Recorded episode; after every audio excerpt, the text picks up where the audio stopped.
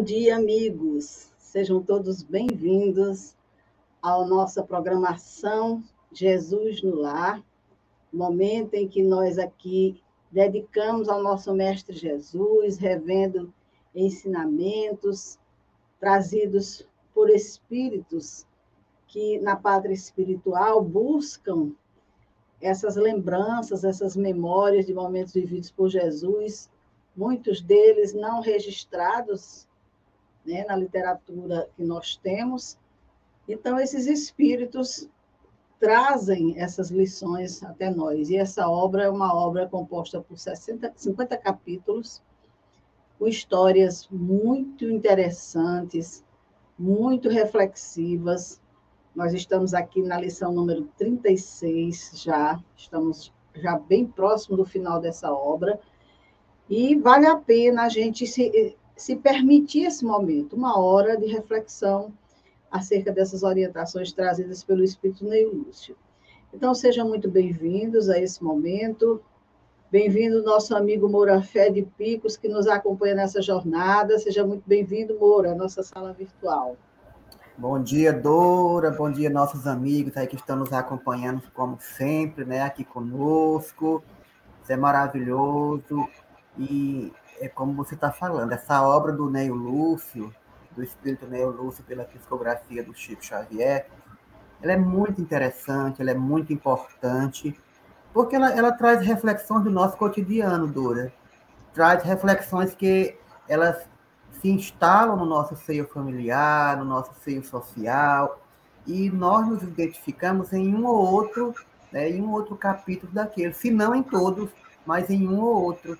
Então, sempre essas leituras, elas deixam a lição para nós, como reflexão profunda, onde nós tenhamos que estar refletindo sobre nossas posturas, nossas condutas, nossos compromissos com a vida, com a família, com, a, com Deus, isso é importante. Então, mais uma vez, reiterando o convite da Dora, convido vocês a estar conosco, estudando essas obras, essa obra que está caminhando para o seu final, mas ainda temos 14 capítulos pela frente. Então, temos é. muito a debater, muito a estudar, muito a aprender. E aí, desde já, já convido vocês a estar aqui nos ajudando, compartilhando nossas redes, nas redes sociais, se inscrevendo no canal, é, também aí tá divulgando, compartilhando com os amigos, deixando um comentáriozinho, um like, que isso é bom para a gente, e deixando sua opinião, né, gente, para que nós possamos estar é, compreendendo que estamos seguindo uma linha dentro do que a gente pretende fazer, que é falar de Jesus, falar de amor e caridade, falar de espiritismo, que esse é o nosso propósito, divulgar a doutrina.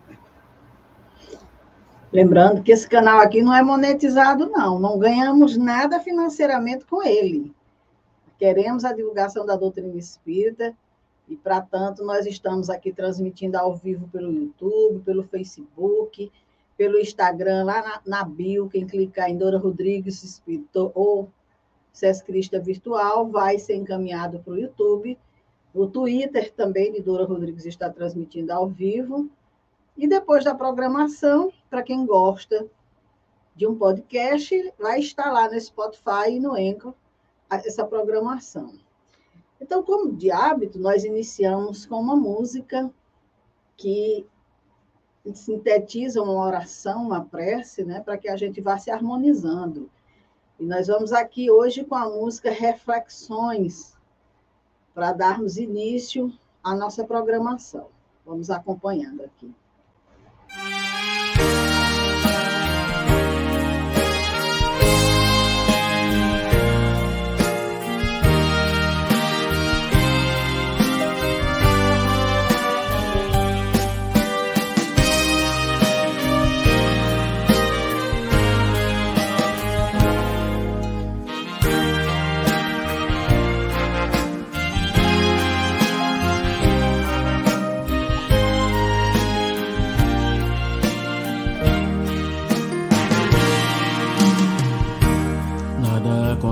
Se por acaso.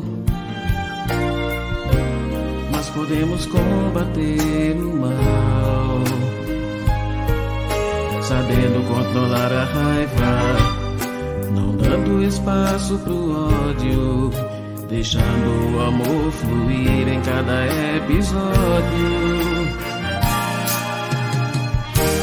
Deus está conosco todo o tempo. No sucesso e nas provações. Estamos aqui de passagem, pois somos todos personagens de um filme que rola na tela da imensidão. Mas qualquer um pode alterar o seu destino, se desviando do caminho já traçado. Quem não se redimir dos erros cometidos no passado perderá o trem que leva para o futuro.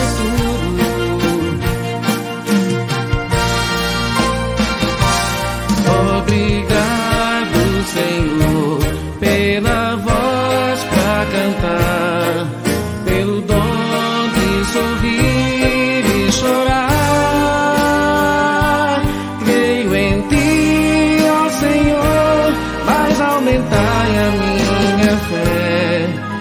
que eu possa ser feliz, ver o meu irmão feliz e que o mundo seja só felicidade.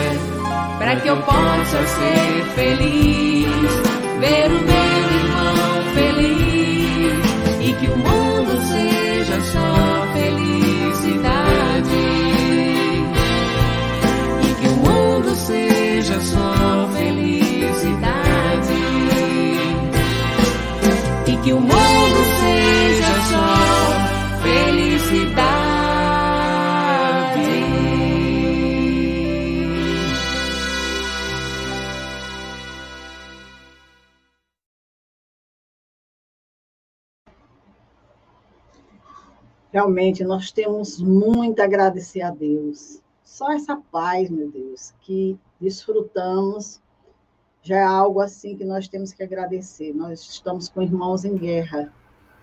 E hoje eu ouvindo o presidente de lá dizendo, aliás, ontem, que toda segunda-feira é dia de dificuldade, todo dia lá é dia de dificuldade. Lá, toda noite é noite de dificuldade, toda noite é noite de problema. Imagina viver dessa forma, né? E estão vivendo, confiando em Deus, lutando. Então, nós temos essa paz grandiosa que a gente tem que agradecer a Deus e não esquecer de orar por esses irmãos.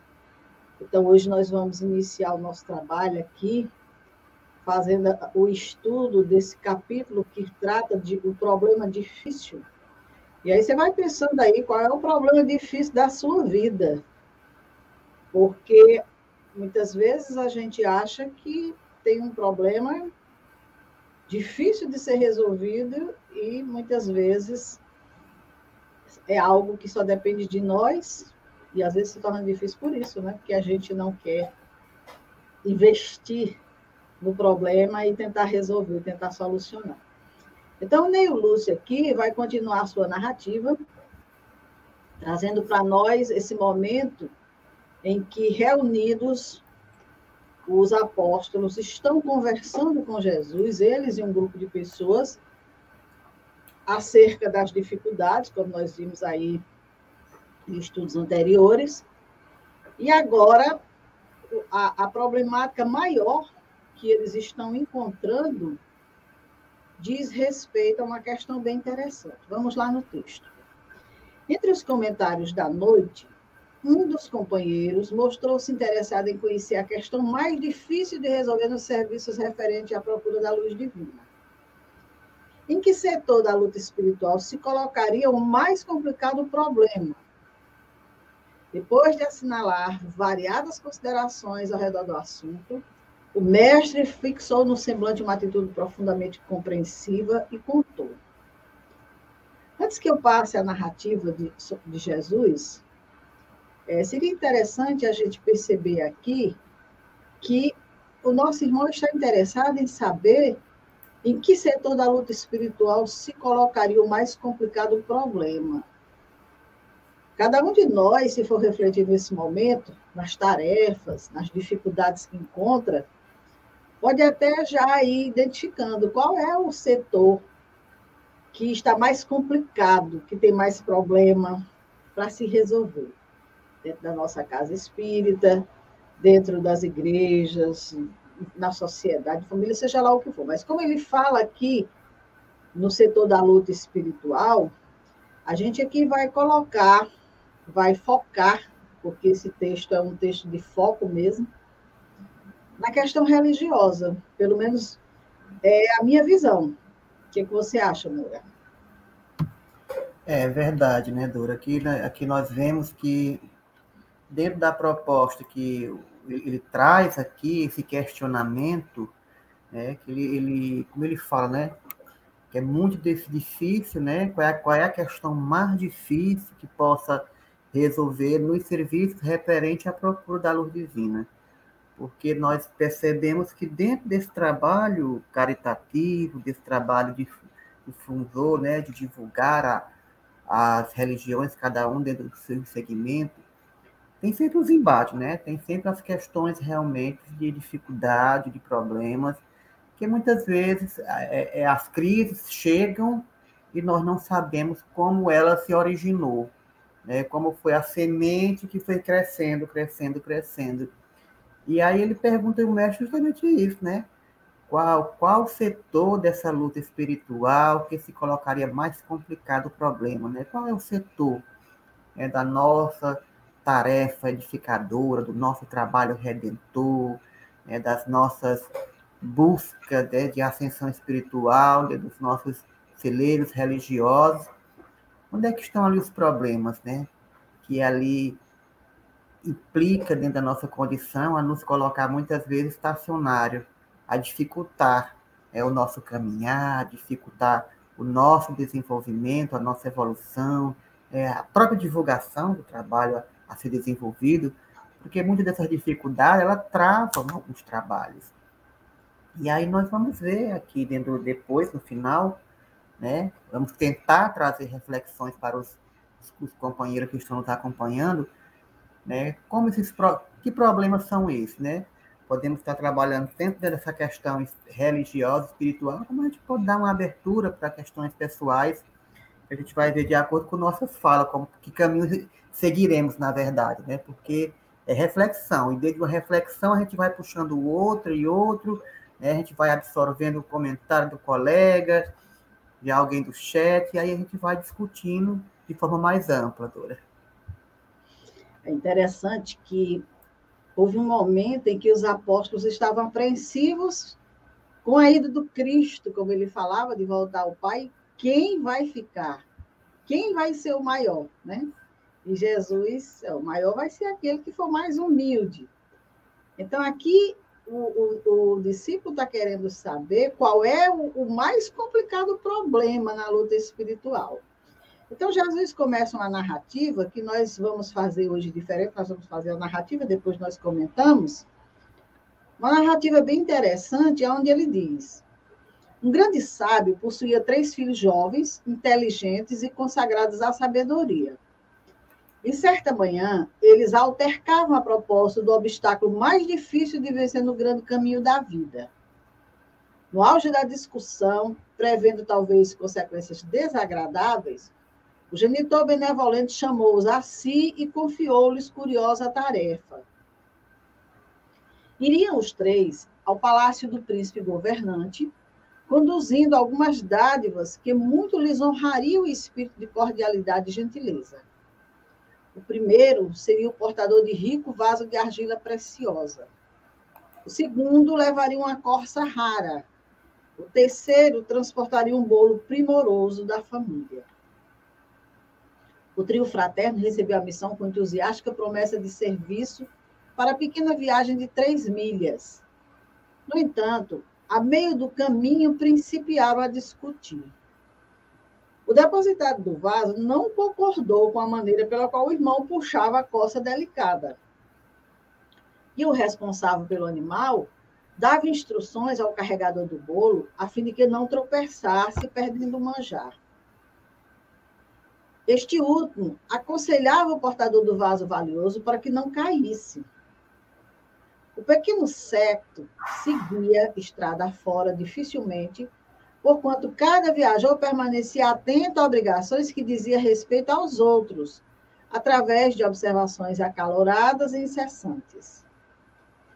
Em dado momento, o irmão que conduzia o animalzinho, ouvindo a própria tarefa, a fim de consertar a posição da peça de argila nos braços do companheiro.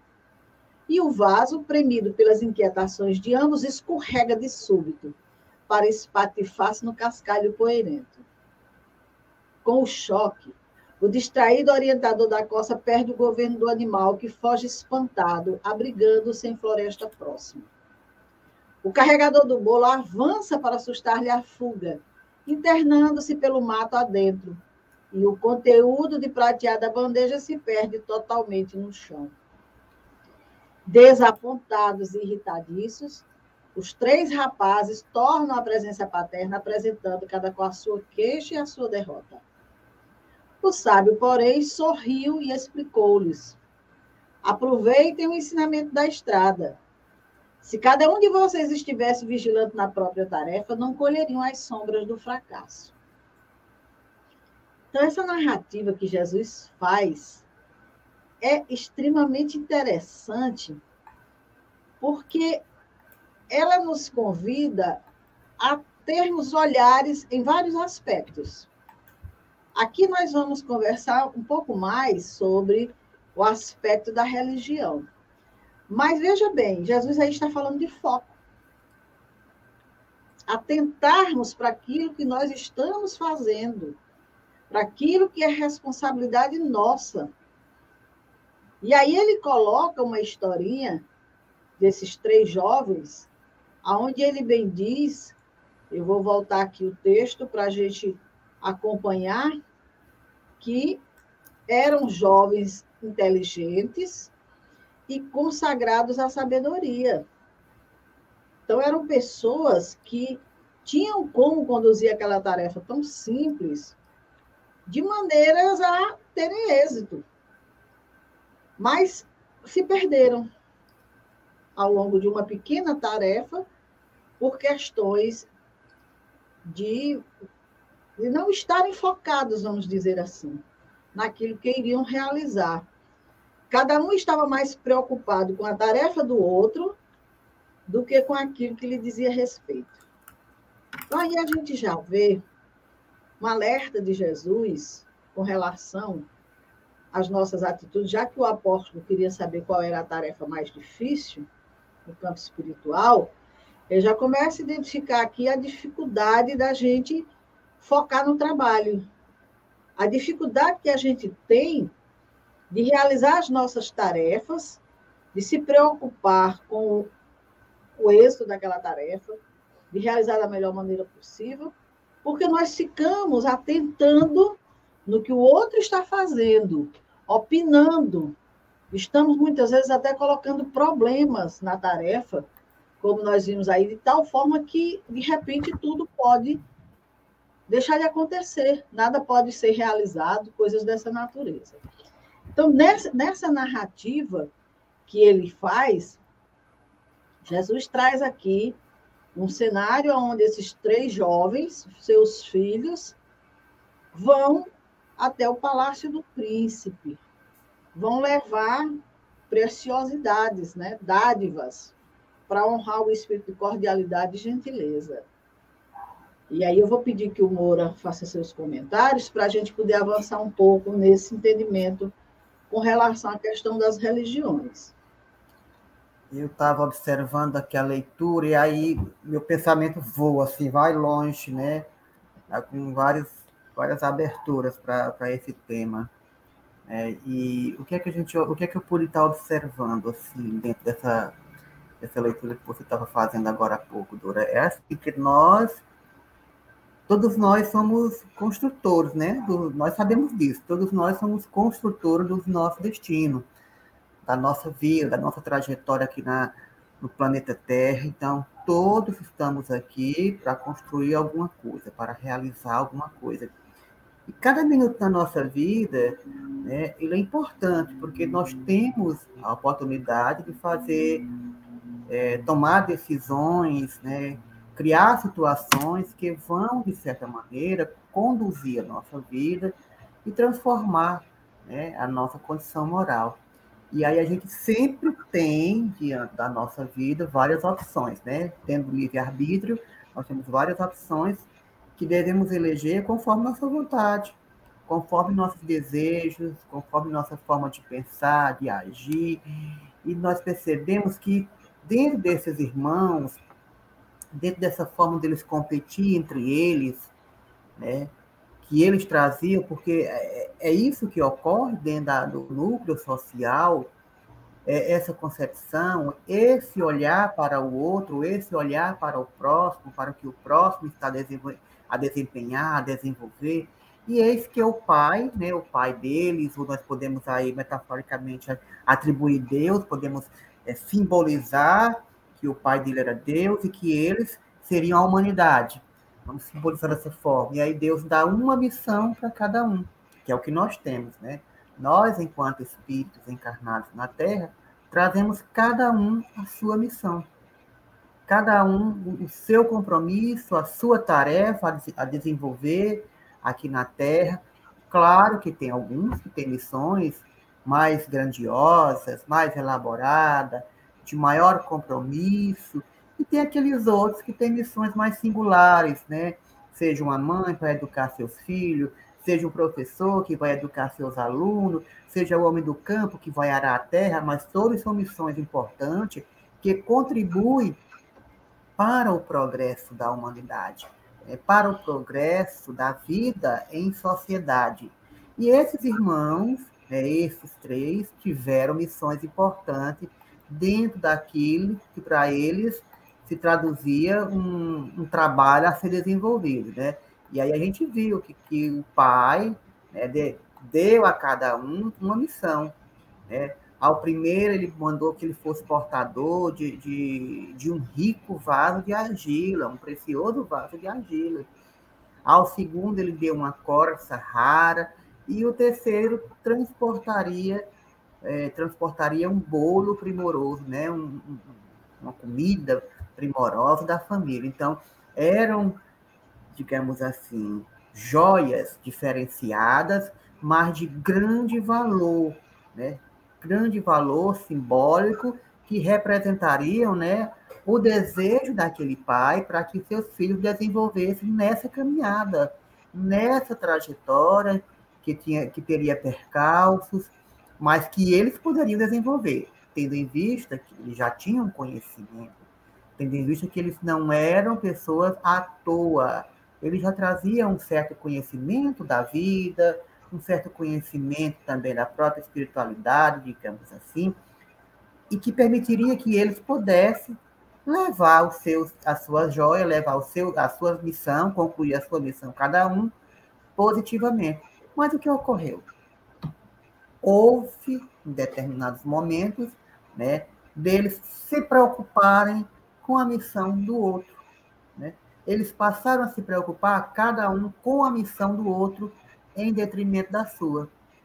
Não se preocupavam muito com a sua missão, achavam que a sua estava tudo ok, daria tudo certo, e que o outro é que não estava, não estava correto, que teria problema. E passou, então, assim, a estar se preocupando com a missão do outro, que é o que nós fazemos né, aqui na Terra. nós nos preocupamos demais né, com a vida do outro, com a vida alheia, com o que o outro está fazendo, com o que o outro deixa de fazer. Nas nossos núcleos religiosos, nós nos preocupamos se fulano fala melhor na tribuna ou se deixa de falar, se fulano desenvolve tarefa melhor do que o outro, se faz isso, se faz aquilo. E muitas vezes nós deixamos de olhar para nós mesmos dentro daquilo que vamos desenvolver como missão, como tarefa edificadora, e aí nos perdemos, porque perdemos a oportunidade de aprender. Né? E esse, é esse olhar para o trabalho do outro, para a vida do outro, ele vai ali acrescido muitas vezes de julgamentos, de maledicências, né? E aí remete muito àquela passagem do Evangelho, né? O cisco e a trave no olho. Eu vejo no outro o que não vejo em mim. E isso faz com que eu não desenvolva o trabalho a que me foi conferido. O trabalho a que me foi designado, a que eu me considero capaz de desenvolver, a que eu me comprometi, que assumi, que aceitei, a conduzir essa seara divina, algo nobre de, desempenhado por Deus, né? dentro dos meus compromissos pré-reencarnação. Lá no plano espiritual, quando eu me comprometi, quando eu assumi alguns compromissos, ou outros que me foram impostos, mas que, de certa maneira, não seriam fardos pesados que eu não, poder, não pudesse carregar aqui no planeta. Então, nós temos muito disso dentro dessa proposta de observação do outro. Mas vamos terminar a leitura para que a gente possa estar vendo que a gente pode trazer mais de reflexão desse desenvolvimento dessa, desse livro, né? Trazendo aqui para o campo da religião, Moura, como bem você disse, o Pai é Deus. Né? O Pai, esse Pai amoroso que deu essa, essa tarefa para os filhos é Deus. E essas dádivas que ele deu para cada um para realizar a sua tarefa, a gente pode considerar aqui como sendo os ensinamentos trazidos pelo Mestre Jesus, né? Ensinamentos de amor, de concórdia, de benevolência. E os filhos somos nós, os condutores dessa religião, né? aqui focando na religião. Então, o que, que acontece?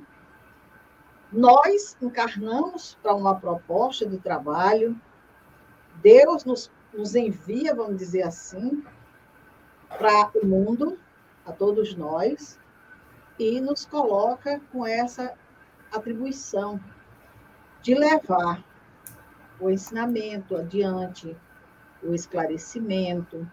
Só que quando a gente chega aqui, aí o que, que acontece? Cada um no seu segmento religioso, né? Quando ele fala aí do vaso, da costa, do bolo, a gente aqui tenta é, criar aqui uma analogia com as diversas religiões. Cada um vai para um determinado setor da vida e lá está com essas dádivas em mãos para serem entregues de conformidade com o que o pai mandou. E aí o que, que acontece nesse nosso campo? Muitas divisões, né? Muita discussão acerca de que Deus, o meu Deus é esse, não é o teu, o teu é errado, você está salvo aqui, você está condenado ali. E essas discussões chegaram a tal ponto que geraram guerras, guerras santas, discussões que não levaram adiante o trabalho que Deus concedeu para os seus filhos, né? Então, o, o, Evangelho, nós vamos buscar o recurso do Evangelho na introdução do Evangelho segundo o Espiritismo, os Espíritos dizendo que bastava que a gente focasse no ensino moral. Bastava isso para a gente se encontrar dentro da proposta do Cristo, porque diante desse código divino, como ele diz, a própria incredulidade se curva. É terreno onde todos os cultos podem reunir-se. Estandarte sobre o qual todos podem colocar-se, quaisquer que sejam suas crenças. Porquanto jamais ele constituiu matéria das disputas religiosas que sempre por toda parte se originaram das questões dogmáticas. Então a gente fica discutindo se Jesus foi sendo, se Jesus aprendeu com quem, se Maria era isso, se Maria era aquilo, se Deus é isso. Quando a gente poderia focar justamente na questão moral, que diz respeito a cada um de nós. E nessa luta de ataques, de querer consertar o outro, de querer dizer como é que o outro deve levar a sua oferta, direitar a maneira como ele está, nós vamos nos perdendo. A gente vai se desencontrando, a gente vai deixando de realizar a tarefa, a gente vai prejudicando o trabalho a tal ponto que a obra não se concretiza, como bem a narrativa diz.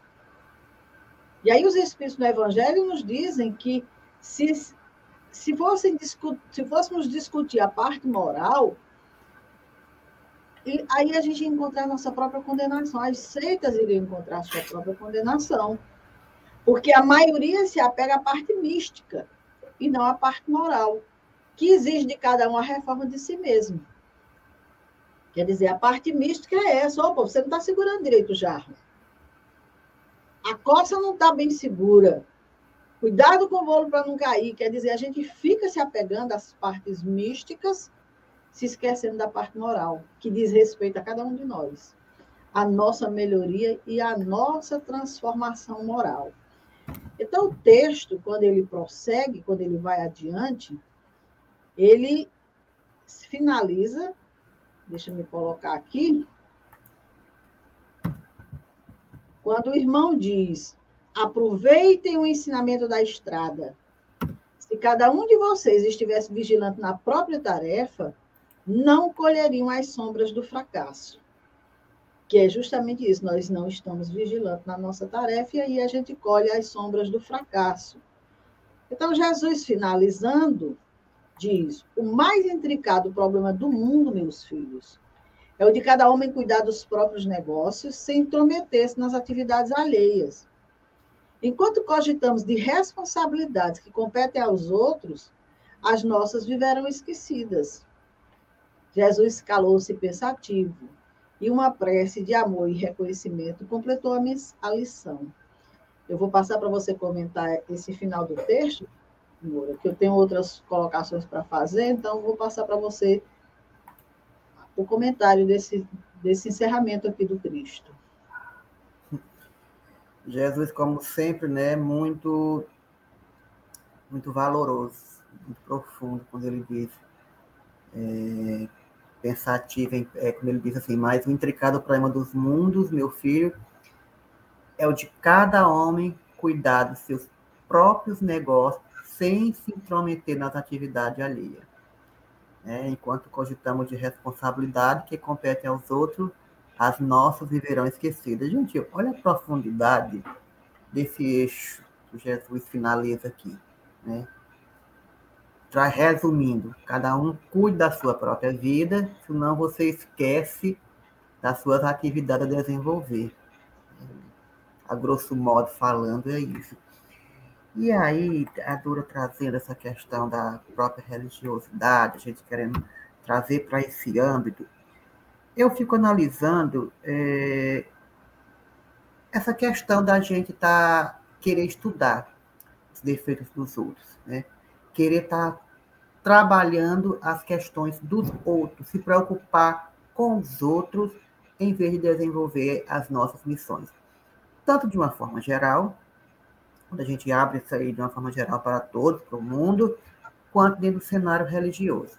Porque o que nós percebemos, como a Dora estava fazendo esse comparativo dos três, dos, dos, três filhos com os três presentes, que poderiam ser esses três segmentos religiosos que a gente pode estar diversificando, pode estar partindo para diversos campos, mas nós observamos que dentro dessa trajetória que a gente está tá vivenciando hoje no planeta, né, essas divergências, essas diferenças que ocorrem nos cenários religiosos, elas implicam muito na, na desunião, né?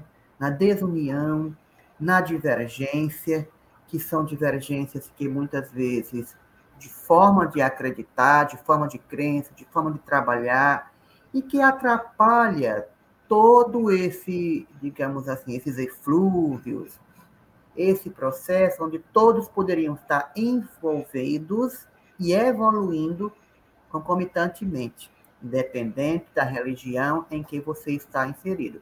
Mas a humanidade ela é ainda muito arcaica, ainda trazendo matrizes de um primarismo muito distante né, de um espírito iluminado como Cristo, muito distante mesmo assim, bilhões de anos, né, bilhões de anos, porque nós nos preocupamos demais com a vida, nós questionamos demais, porque o nosso ego é muito dominante.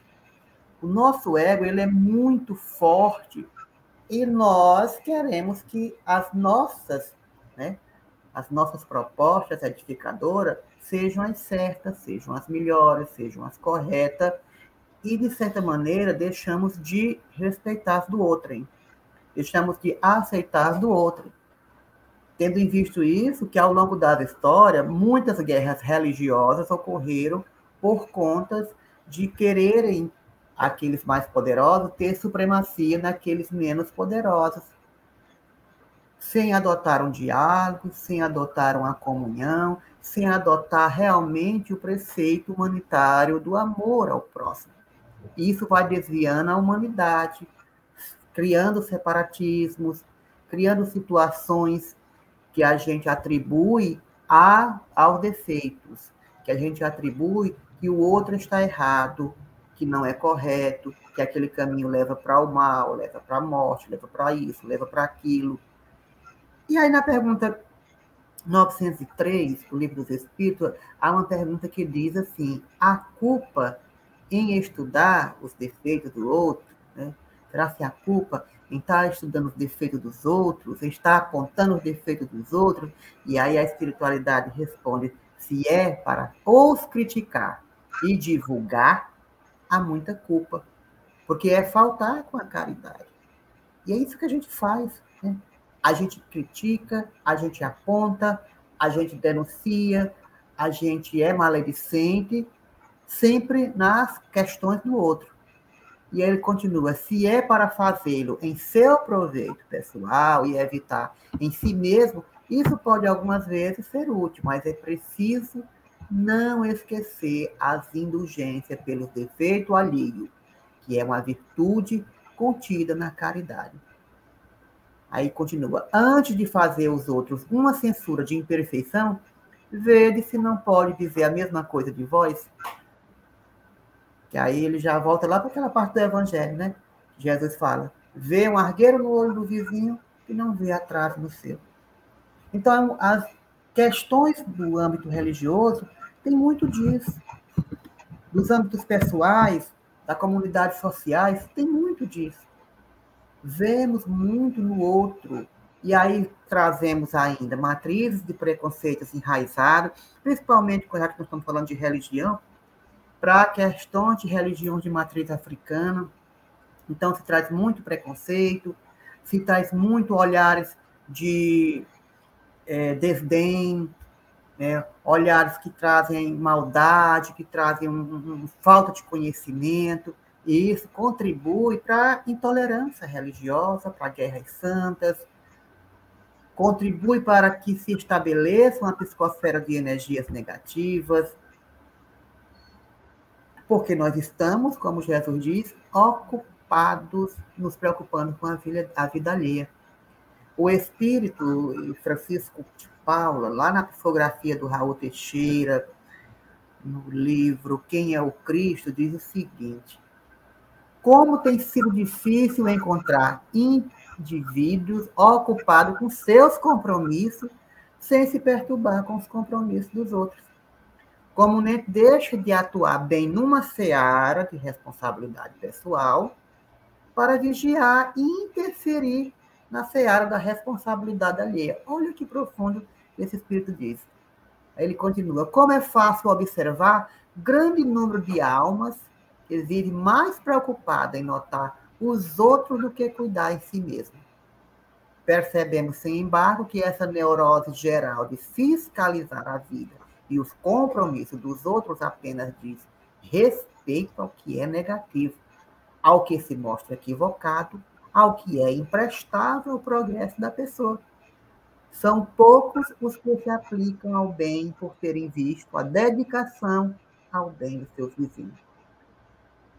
É o escrito Francisco de Paula, lá no livro do Raul Teixeira, que é Quem é o Cristo. Então, observe que quando as pessoas, como Jesus fala, que se preocupam com o outro, é sempre para apontar os defeitos, é sempre para apontar os erros, é nunca para edificar o bem que aquela pessoa fez.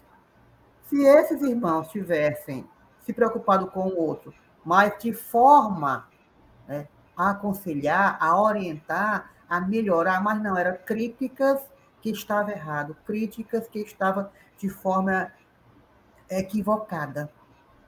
Então, por mais que uma pessoa opine sobre a conduta dos outros, que ela interfira na ação dos outros, que ela altere, é, ela tem que voltar a olhar para si própria. Então, se nós, dentro das searas religiosas, nos comprometêssemos realmente com o Evangelho do Cristo, com o que Jesus deixou no seu Evangelho para ser vivenciado, para ser edificado, para ser trabalhado, moldado no nosso espírito de forma moral, de forma espiritual, muita coisa era resolvida. Muita coisa, muitos fatos seriam desnecessários vivenciar. Porque caberia a cada um fazer a sua tarefa, fazer a sua missão dentro da proposta edificativa do Evangelho. E não estar a se preocupar com o outro. Não estar a se preocupar a vivenciar a vida do outro querer aparecer no seu cenário através de uma projeção negativa do próximo. Porque a gente vê muito na, na, nas mídias, geralmente é isso, né? É fulano falando mal de fulano, evidenciando o defeito do outro, criando né, um tumulto para se projetar. Então, nós temos que reavaliar as nossas posturas morais, as nossas posturas mentais. Porque na vida só é possível e válido um auto-julgamento porque somente o próprio indivíduo é capaz de avaliar tudo o que passa no seu íntimo. Então, quando você observa a vida alheia, você não pode avaliar, só aquela pessoa quem sabe onde é que dói. Só aquela pessoa quem sabe as dúvidas, o sofrimento, né? tudo que preenche o seu coração. Então, é mais interessante que critiquemos negativamente alguém é, a partir do momento que estamos obriga, nos obrigando, na verdade, né, a nos comportar de maneira diferente. Então, quando você critica, quando você aponta, você tem a obrigação de agir diferente. Você tem a obrigação de não caminhar pelo mesmo cenário, pelos mesmos erros daquilo que hoje é inconveniente a teus olhos. Porque aí nós estamos determinando um nível melhor para nós vivermos, embora não me cabe julgar o outro, não me cabe apontar o defeito do outro. Então, temos que realmente, dentro dessa proposta, principalmente da religião, buscar agir com mais empatia, buscar agir de maneira mais compreensiva, buscar agir de maneira menos preconceituosa, buscar agir mais amoroso, deixarmos de sentir certo prazer né, e ficar avaliando o outro, em achar que somos superiores porque já estudamos determinado assunto, porque já temos muitos anos na Seara, porque já trabalhamos em diversas áreas, porque já participamos de congresso, porque somos palestrantes, somos médicos, somos doutores da lei, né? orgulhosos, presunçosos. Então, nós temos que parar de estar fazendo, né? criando essa, essas, digamos, fixações mentais que, de certa maneira, atormentam o nosso espírito, que vai contribuir e trazer consequências no grau de maturidade que nós pretendemos alcançar. Precisamos, antes de mais nada, nos conhecer. Né? Conhecermos a verdade e a verdade nos libertará. Então, temos que conhecer a si mesmo. Conhecermos nós, primeiramente, para tentarmos julgar, apontar, observar e conduzir a vida alheia. Eu estava lembrando aqui, Mura, de uma historinha que diz que um sábio foi procurado por um comerciante que os negócios não estavam dando bem. E ele foi lá pedir uma orientação. E aí o sábio disse para ele: Olha, está complicado porque você só tem condições de conduzir um comércio, está conduzindo dois. Ele disse: Não, mas eu só tenho um. Sim, mas você está conduzindo o seu e o do vizinho. Então, é, é mais ou menos isso a proposta. Eu estou imbuída de um trabalho na casa espírita e eu estou olhando para o trabalho da casa espírita do lado, criticando o trabalho deles lá. Por que, que eu não vou fazer o meu bem feito? Por que, que eu não me preocupo com as minhas falhas, com os meus erros, com as minhas dificuldades? Por que, que eu vou criticar outra religião se eu não tenho mais a que me preocupar com o trabalho da que eu estou fazendo da melhor maneira possível, orientar, cumprir aqueles ensinamentos? Então, ainda no Evangelho segundo o Espiritismo,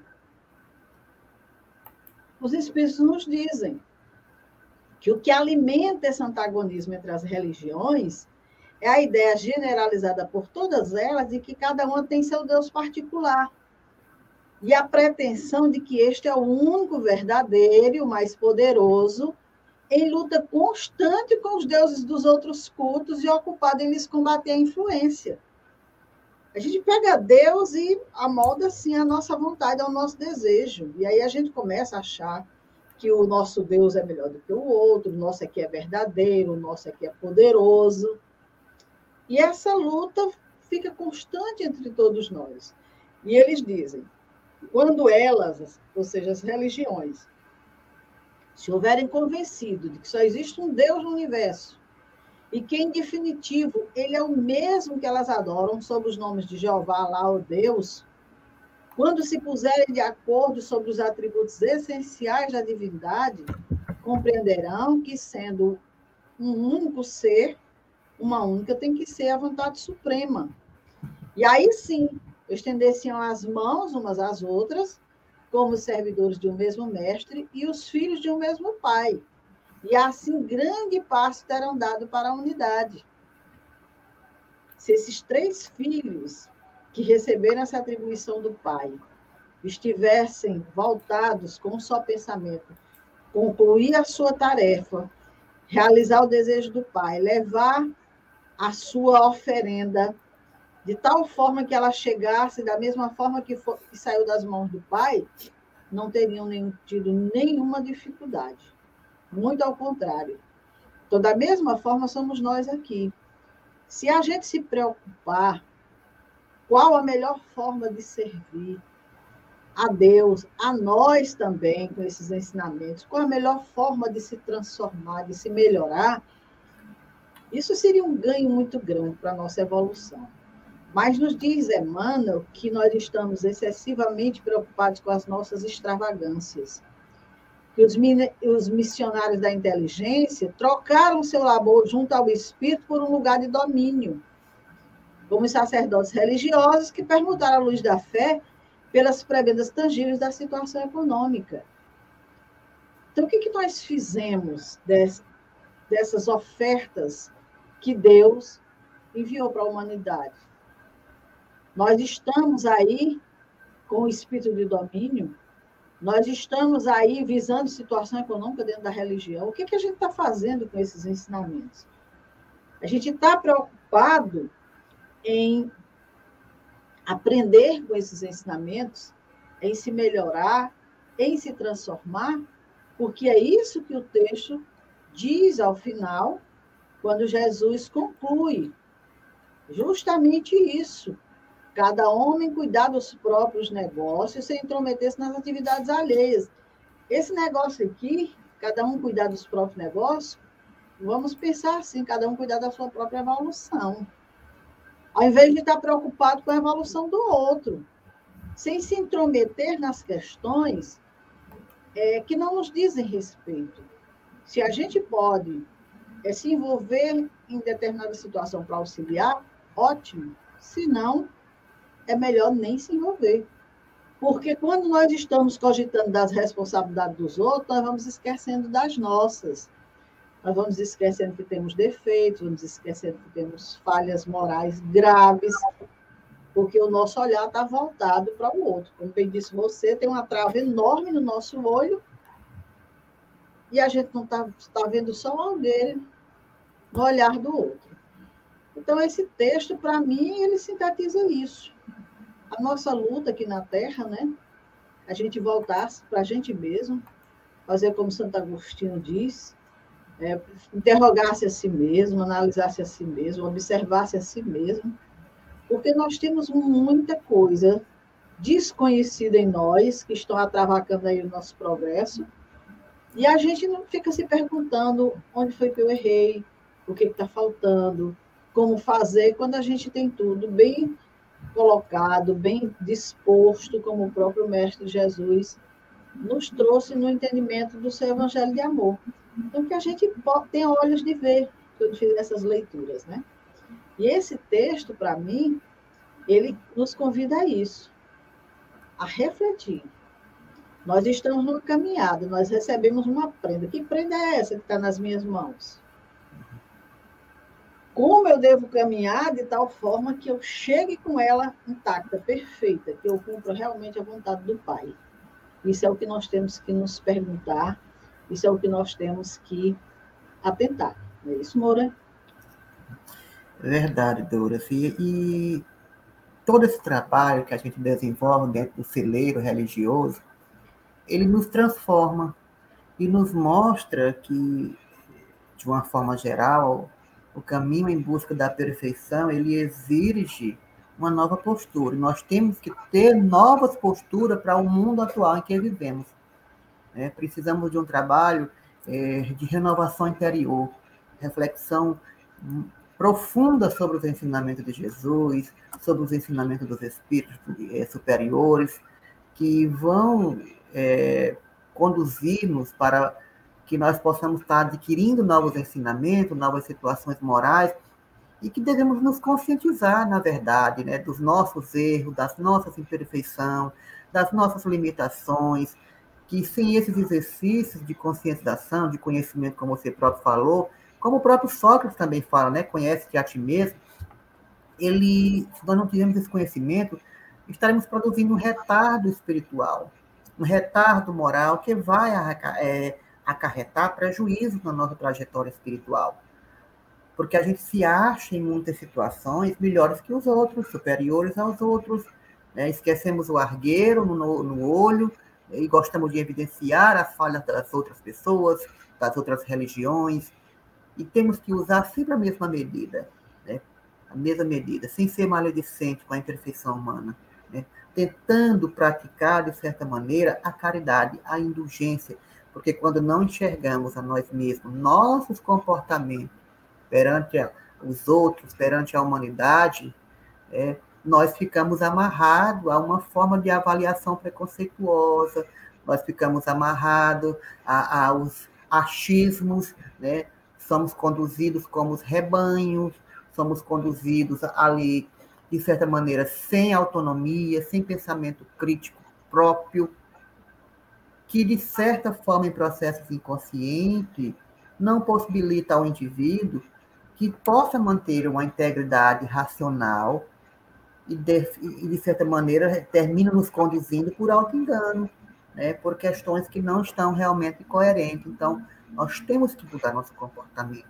Nós temos que parar de olhar para o outro com esse olhar crítico né, de maledicência, de negativo, de que só nós somos conhecedores da verdade, de que só nós somos capazes de modificar o mundo, que só nós somos superiores, que só nós estamos salvos, né? Lê do engano, não é bem assim. Então precisamos realmente aprender a conviver. Né? Porque viver a gente já sabe, né? morrer também já sabe, agora conviver socialmente é o mais difícil. É muito difícil. E o ser humano ele vai descobrindo suas próprias formas de encarar a vida, a humanidade, a partir do momento que ele tende a usar essas oportunidades de vivenciar a experiência, de tornar, né, de, to de tornar para si tudo aquilo que leva a ser um ser individualizado. Então, nós temos que rever nosso conceito.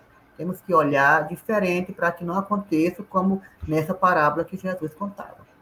Então, meus irmãos, acho que nossas reflexões hoje, elas nos deixam esse legado né, desse conhecimento de si próprio, em vez de conhecer o outro. O outro vamos conhecer depois que nos conhecemos totalmente, na nossa íntegra. Quando eu digo totalmente, é conhecer é os nossos defeitos, porque virtude, só quem temos somos nós, né? Nós somos cheios de virtudes. Perguntar as virtudes, a gente diz que é bom, a gente diz que é caridoso, a gente diz que é paciente, a gente diz um monte de coisa. Agora, os defeitos a gente não, não mostra. As sombras a gente não permite que ela apareça. Então, precisamos nos conhecer melhor, nos entender melhor e deixar a vida do outro de mão. Cada um com a sua missão, cada um com seu legado, cada um com seu fardo, mas sempre dentro de uma proposta educativa, elucidativa, iluminativa, individualmente. Porque nós não vamos modificar ninguém. Nós vamos nos modificar e nossa modificação contribui para que o outro possa se espelhar em nós e aguentar a sua vida, a sua trajetória e nos conduzir. Então, que cada um possa refletir sobre isso, né? E desde já aproveito para deixar minhas considerações finais, já que estamos no finalzinho, né, Dora? E agradecer ao público que nos acompanhou, aos nossos amigos aí no chat, né, deixando as mensagens, participando conosco. Lembre da próxima vez de fazer perguntas, de contribuir no, no assunto, para que a gente possa enriquecer mais a nossa, nossa reflexão. Então, tenha uma boa semana, um bom final de semana e Jesus conosco sempre. Então, lembrando que o, o nosso texto começa com o discípulo querendo conhecer a questão mais difícil de resolver nos serviços referentes à procura da luz divina. E eu trouxe aqui uma mensagem para finalizar do Carlos Torres Pastorinhos, que diz: O mundo está cheio da luz divina. Procure percebê-la e sentir em si as irradiações benéficas que se derramam sobre todas as criaturas aproveitando ao máximo o conforto que isso lhe trará ao espírito. Olhe tudo com olhos de bondade e alegria. Busque descobrir a luz que brilha dentro de você e dentro de todas as criaturas, embora muitas vezes esteja ela coberta por grossa camada de defeitos. Então, esse é um trabalho que nós realmente temos que fazer, buscar essa luz divina que está aí em todos os lugares, Deus nos favoreceu com ela. Então, amigos, nós estamos encerrando aqui a nossa programação. Somos muito gratos a vocês que nos acompanharam, a vocês que vão ver esse vídeo depois. Sempre pedindo, divulguem o nosso canal, compartilhem o link, faça chegar a mais pessoas essas informações. De repente pode não ser interessante para você, mas interessar alguém. Faça essa caridade. Então, um bom final de semana, muita paz para todos. Jesus permaneça em nossos corações sempre. E nós encerramos aqui deixando vocês com a nossa programação semanal realizada no nosso canal. Muita paz.